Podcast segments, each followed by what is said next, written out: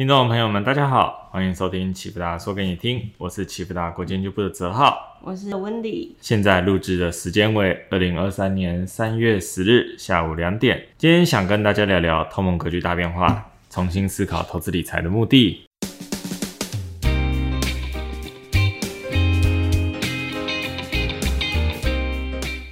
那在前两次的 p o c k e t 之中，其实我们也有讲了很多，像是长期通膨会怎么样变化，嗯，那有受到人口老化嘛，逆全球化，现在中美他们冷战的进程越来越显著了，这些都会垫高通膨的中枢，我们就会迈向一个高通膨、高利率的新时代，嗯，并且我们也后续知道说。在这样的情况下，我们要投资要计算报酬率，嗯，不管是存钱的利率啊，还是债券的值利率的年化报酬率，这些率只要比通货膨胀低，嗯，基本上就是等于发生了实质损失嘛。对。那大家有没有想过一个问题，就是通膨到底是怎么样去影响收益的呢？你有没有想过这件事情？你说怎么影响吗？对啊。收益哦，我我的理解应该是说，因为。呃，比如说你的薪水，人付可能，比如说像我正常薪水，假如设三万好了，那我买东西，如果东西一直往上的话，我能我想要买它的东西的欲望或者是数量可能就会减少，那相对的我生活品质可能就不好，或者是我可能连这个东西都吃不起，那嗯那个算影响吧。这算影响，啊这个是比较直观。那你有没有想过，就是你要怎么样去？就是你已经知道说未来东西会涨价，你会倾向于更早消费吗？更早消费吗？不会，因为我觉得如果我更早消费，可是我不一定用得到，或者是我就是我觉得我对那个东西必必须的那个时间性还没有到。那我要是我买了，然后或者是我使用就花这笔钱，但实际上我没有用到它，我觉得我还是浪费这笔钱啊。所以。其实经济学里面，我们常常说，为什么通货膨胀要维持一个温和稳定的通膨，是因为要刺激经济嘛？嗯，避免说陷入萧条。嗯，其实民众不一定会这样想。我刚那个算是民众的想法吗？人大其实人民都是这样子的啊。你不会因为说预期明年物价会上涨，所以你今年就先做出更大的消费，你会反过来。哎，可是那之前的卫生纸之乱是怎么回事？卫生纸之乱。它比较像是一个巨巨大的、巨大短期的 shock。嗯，对，我们预期的下一期，这个这个下一期就是我想应该是关键。嗯，就是假设你预期明天就要涨价，那你今天一定会先去买，对不对？假设你预期明 明天汽油要调涨十趴，你今天就会先去加油。哦，可能会哦。对，但是要是你预期。明年的汽油要涨十趴，你会今年先去加油吗？不会啊，不会，因为你会想说我要多存一点钱，明年才会去加油。对啊，或者是就我会觉得说，那我我可能会觉得说，那我可能倾向就不要开车之类的吧。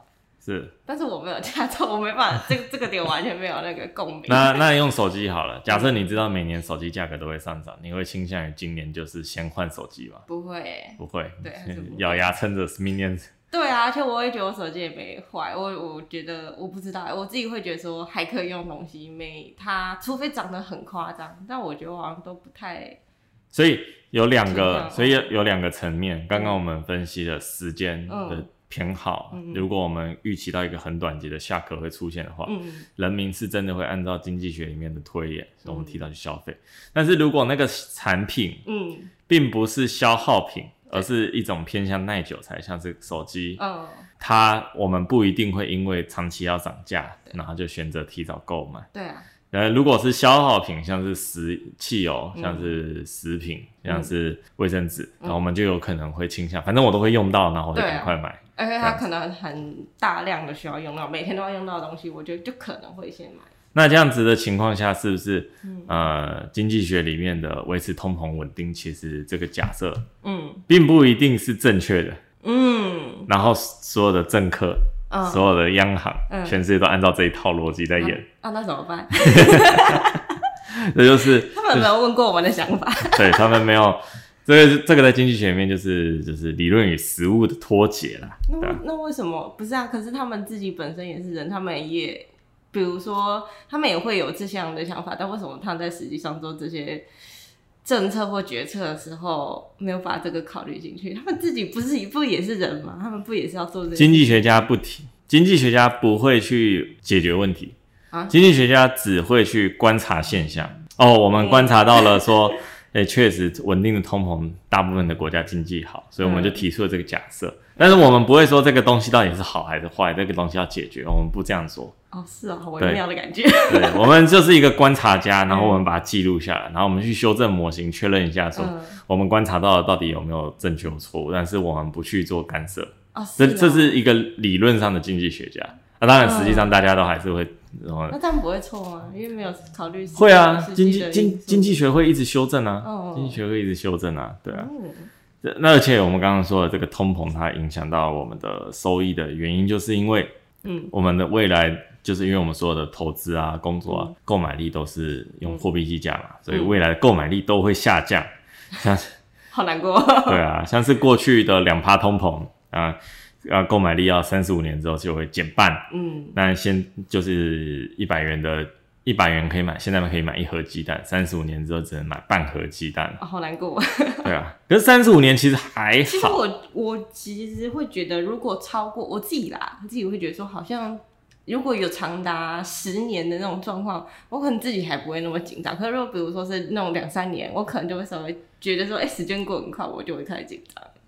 没没有几个十年嘞，是没错啦。突然想想看，学生时代，然后现在，哦，好难过，四年就这样过去。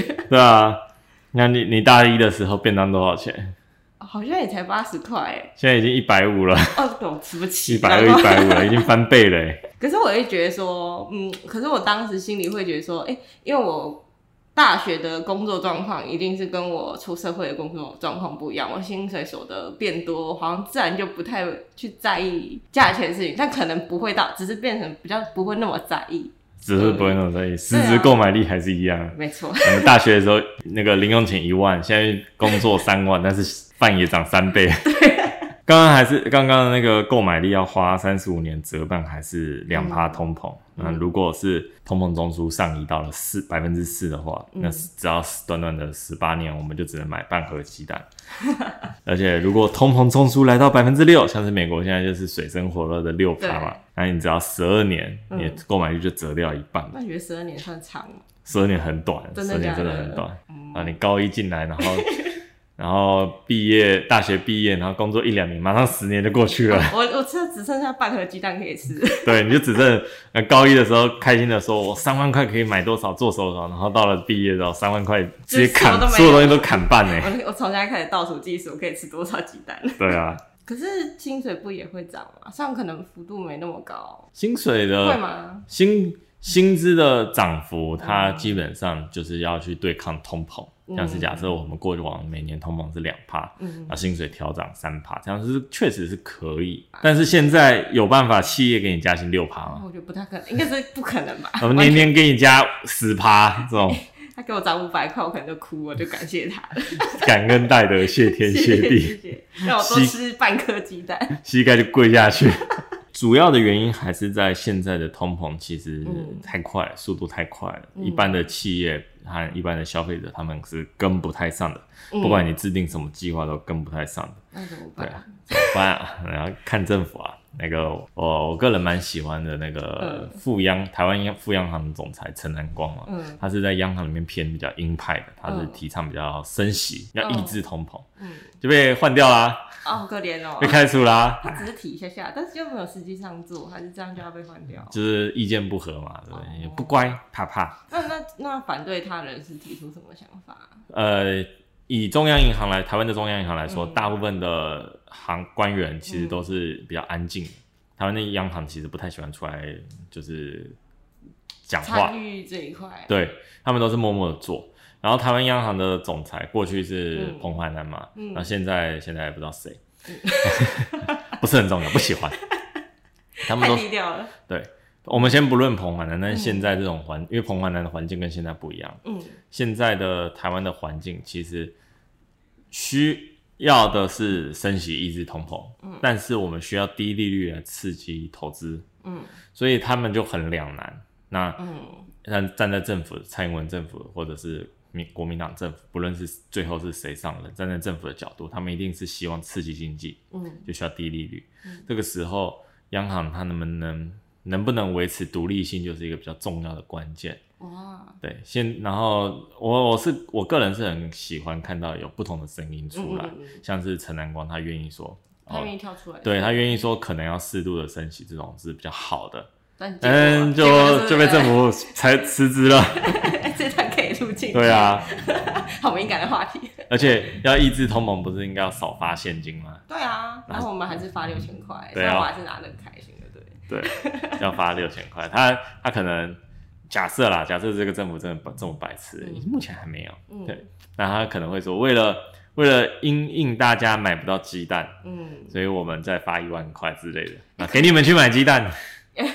哎、可是我发，可是我最近有看到，比如说，我不确定影响大不大，可是好像最近有出现说，呃，成年的学生，比如说十八还反正就是要十八岁了，然后好像就可以再多拿一千多块的那一笔钱。你有看到那个新闻？我没有看到这个新闻我，记得有，你可以看一下。但是等于说，我现在发现一直一直在发现金，一直在发现金。那你觉得这样可以解决蛋荒吗？我觉得不太可能的。对啊，因为没有蛋啊。对，而且你一直发钱，我我不确定，就是你知道，这这样是这样会解决什么问题吗？他就算不只是蛋的问题好了。假设他发他发现金给你买鸡蛋，嗯那我们是不是就从呃一盒六七十块鸡蛋跑去买那个嗯，什么超 Seven Eleven 卖那个超贵的动物友善鸡蛋？对啊，我一定会去。你给我，比如说你给我一千块，好，我可反而去买别的东西耶。呃，对我们需求就增加了，那不是物价还要继续涨吗？这个就好像没有解决问题，对，这样没有解决问题还。是他直接送我鸡蛋，这样会解决问题？可是要是鸡蛋不够嘞，他例如他不是发现金，哦他是发鸡蛋券，你每天可以去挣。啊，可是鸡还是生不出蛋来，对啊那好像都没什么用哎。对，鸡蛋券是不是政府变成要担保这个鸡蛋券是有价证券，它可以嗯兑换鸡蛋，但实际上换不到鸡蛋。对啊，那你变成要两张鸡蛋券去换一盒鸡蛋，那不是一样是通货膨觉得好像都？没有用，好像都没有问题，对啊，所以。所以控制物价一直是政府很重要的工作。哦，可问题就是这个环节来发钱是一个 非常非常诱惑人的选项。哎，有事、啊有事没事就发钱，那个真的是太诱可是惑。我觉得好像呃，虽然我们人民拿很开心，但实际上解决问题好像不止没解决到，可能还会一直出现更多的问题，对不对？没错，所以钱到底怎么发？我想这个蔡英文政府或者是未来的不论是谁，嘿嘿 我们下次变政论节目是不是？嘿嘿，没有啊，国民党政府也会发钱，对不对？发，可是那时候哎、那那他们没有遇到现在的问题。那那时候发消费券是什么？是用哎、那个是发消费券，或者是在经济衰退的时候发现金或消费券，这种都是非常合理的。因为政府的职能就是在经济衰退或放缓的时候，嗯。我们去往下拖住，往上推，往上推，嗯。然后。所以他们必须要在经济衰退的时候去做这件事情，这是正确的、合理的，因为那时候没有人消消费了，那通膨也是哎、可是我陷入通缩了是，哎，还忘记时间忘记了。但之前我们不是有呃，以前有发过一次消费券嘛，然后后面好像是变成哎、是有改发现金，是不是？没有啊，没有，还是也是消费对啊券，，就是几倍券而已为。什么是一定要？为什么那时候消费券它也不是真的钱，它好像就是一个券吧？那为什么它不直接改成用钱的，然后变成是嗯、呃店家拿到消费券之后再去换钱嘛？因为政府发消费券的最主要目的嗯是刺激经济，刺激经济它 要求的是流动性。嗯举例来说，哎，我今天生产鸡蛋糕，嗯啊，你今天生产臭豆腐，嗯我们生产出来其实生产出来是没有价值的。嗯虽然说那个东西理论上有价值，但它生产出来它只要没有流动就没有价值。嗯但是如果我把我的鸡蛋糕卖给你，你把你的臭豆腐卖给我，嗯，那表面上我们只是交换东西，但是不是产生了流动性？哦对，对，那就有价值了。哦那为什么政府要发现金？嗯就是在经济衰退的时候发现金或发消费券，就是嗯让你有多余的钱去消费，创造出那个流动性来。嗯就原本原本没有流动性的话，你就连臭豆腐都不生产了。哦但是今天你预期有人会买，你生产了，还真的有人买，嗯，那你拿到的钱你拿去消费，那是不是整个市场就活络起来？它刺激你去购买这对些，对对对对做这个动作，对，那为什么是消费券而不是现金呢？啊。是因为他怕你假设假设一万块好了，嗯。他给你政府每个人都发一万块现金，嗯。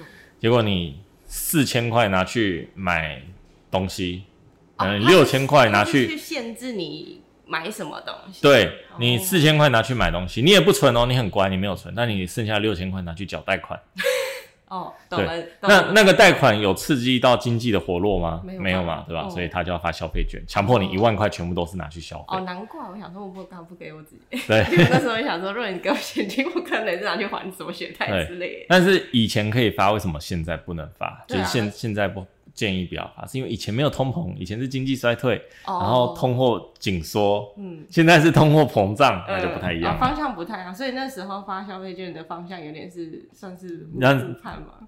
哎，您是说年初吗？对啊，那时候不算是不算是，对，因为那时候还没大通膨。哦，可是是有有有有苗头啦，谁能预料到后面？也是对，对啊，而且鸡蛋。鸡蛋二零二二年的通膨也达到了百分之二十六点四，不是不是三趴五趴十趴，而是惊人的百分之二十六点四。可是我还有一个问题是，为什么是反映在蛋上面？因为我记得现在已经是发生第二次，但为什么都是在蛋上？哎，这一点要强调一下，每年都有蛋黄。这是每一年都会发生的事情。可是上次因为已经是，但这两这几年特别严重。对啊，就是几乎都买不到，然后不然就是一过去可能就是空，就是一直有蛋黄。可是我觉得这样这几次我自己是有看到更明显，那以前我没有察觉到其实有蛋黄这件事情。对，因为鸡蛋它没办法说，假设假设全台湾需要三千万颗蛋，嗯，鸡蛋没办法说我们先生产六千万颗来放，嗯，它一定是。生产就是大约要刚刚好三千万颗，多一点点少一点点都 都是都是没有效率的现象。嗯，所以以前的蛋荒就是一个周期的波动。那假设禽流感严重一点啊，天气冷一点啊，什么之类的，嗯，然后我们的鸡蛋可能就少产一点这样。嗯嗯，现在就是因为整体的物价上涨。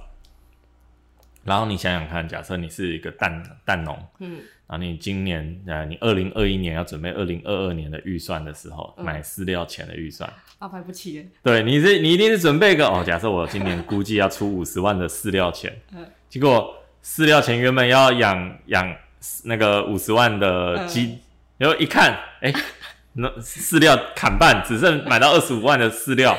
但是你还是出五十万的钱哦，嗯，那你你有可能再去买五十万的鸡吗？不可能嘛，你一定就是鸡要减少嘛，对不对？哦，那你也不可能就为了维持原来的产量，你就变成一百万的饲料钱，嗯，你没那个钱，哦，对，你可能增加百分之十、百分之二十的饲料支出，但是你不可能增加到一倍，那你跟不上那个追，不然鸡就要饿死。对，鸡就要饿死，所以最终还是会缺蛋。重点就是在二零二一年的通货膨胀。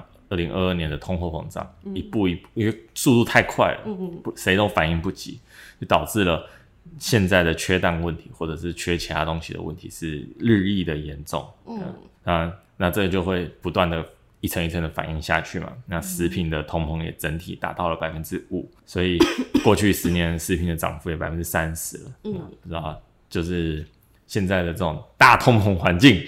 我以后做投资只是为了买一颗蛋。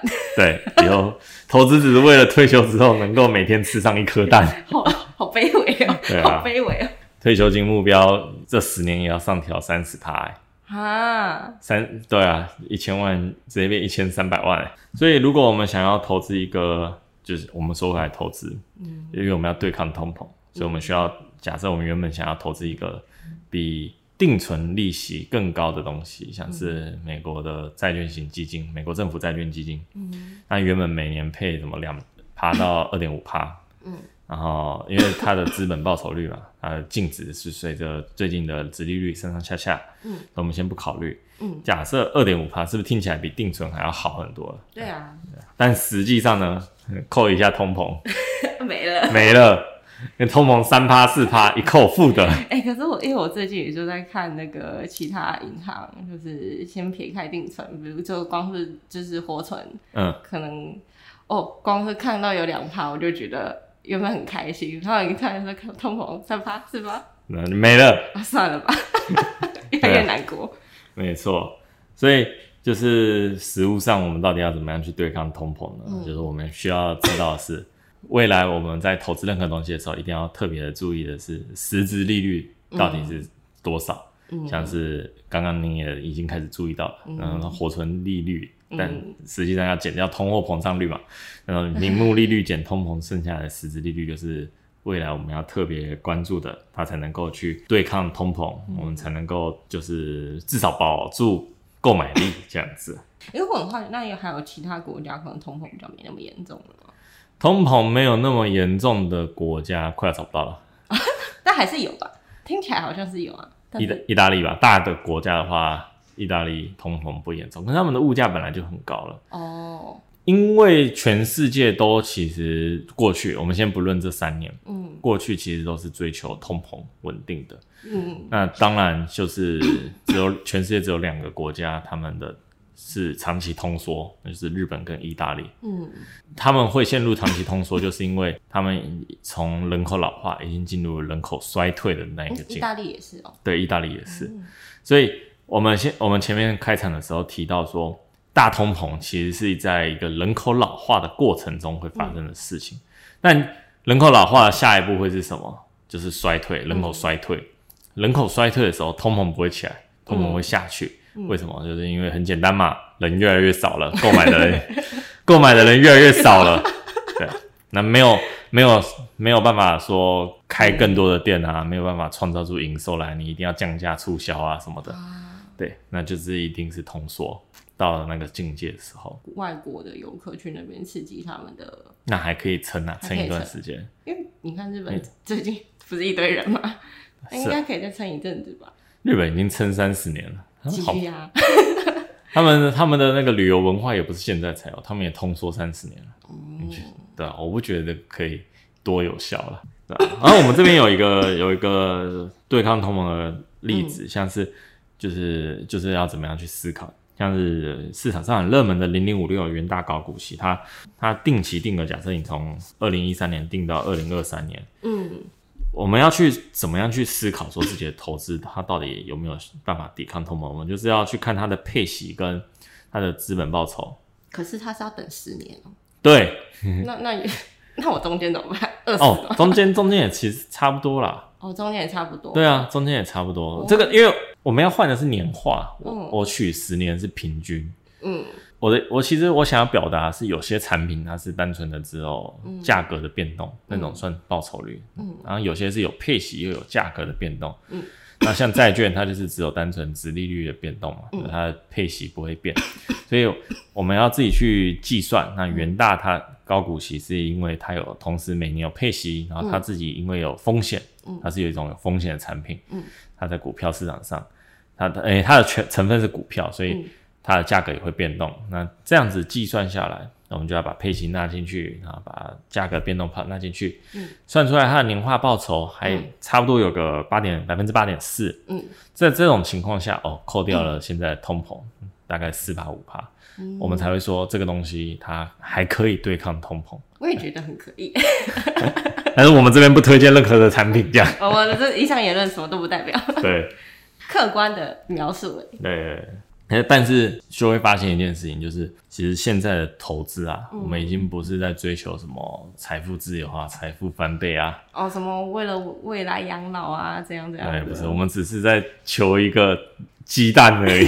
其实我们在回过头来检视的时候，我们会发现说，之前我们不是有聊过退休金的规划嘛？嗯，那时候我们说大概那么退休一千两百五十万，好像还存得到。嗯，如果现在把通膨再重新考虑进去，然后算一下，嗯，就发现说，哎，如果通膨中枢上移到百分之四，嗯，我们的退休金可能要存到四千五百万。哎，可是我还有一个，我刚突然临瞬间想到一下，比如说通膨现在越来越严重，可是我们呃会不会就是有些人可能为了意识，哎不能说意识，就是维持正常生活的必要开销，他没办法再花钱去做投资，因为他因为我们还在稳定自己的正常生活状况嘛，那会不会开始很多人那个投资的那个 人数就越来越少，会有这种状况吗？比如说通膨怎么？有可能啊，恶性通膨。可是可是恶性通膨的情况下，其实。股票的收益率，通像是之前的土耳其，嗯，他们其实是很好的，他们通膨六十趴，然后股票 七十趴这种，怎么会出现这种？因为因为通膨就是货币的虚增嘛，对不对？那购买力的减减少，货币的虚增，嗯，那股票市场的计价就是货币啊，嗯，对不对？你你你会发现通膨一定就是钱太多，嗯，那钱太多一定会流去哪里？资本市场，对，通常很少有区域。就我们先讲稳定的那种战乱的，先不不论，它会 通膨上去之后，然后股票市场没有上去，嗯，这样子，这个是。当然，当然还是有那个经济周期在，你不能不可能在经济衰退的时候还发生这件事情。对，好，这边的退休金就直接从还能存到的一千多万变成了存不到的四千多万，还能存一千多，我就觉得已经很厉害了，现在变四千多万，直接说存不到了，算了吧，这就通膨，通膨就是如此的可怕，所以。所以这边不免俗的还是要来介绍一下，因为在这种高通膨环境之中，如何投资已经就是过去保守的那种投资已经稳健保守的投资已经不是一个好的方法。那这样大家会不会开始追求可能比较有更高风险的？因为可能真的需要很大量的回报。对，所以其实这边就是不免俗的来推销一下，就是启福大国际其实就是努力在做这件事情。我们。致力于介绍，哎，我们致力于教授经济金融的趋势，然后希望说可以消除掉大部分的风险，认识风险，嗯，消除掉大部分的风险之后，让我们的投资可以有更加好的成长，而不只是区区的鸡蛋这样子。对啊，希望我能从小小的一颗鸡蛋的那个小梦，变成可以存到退休金。没错。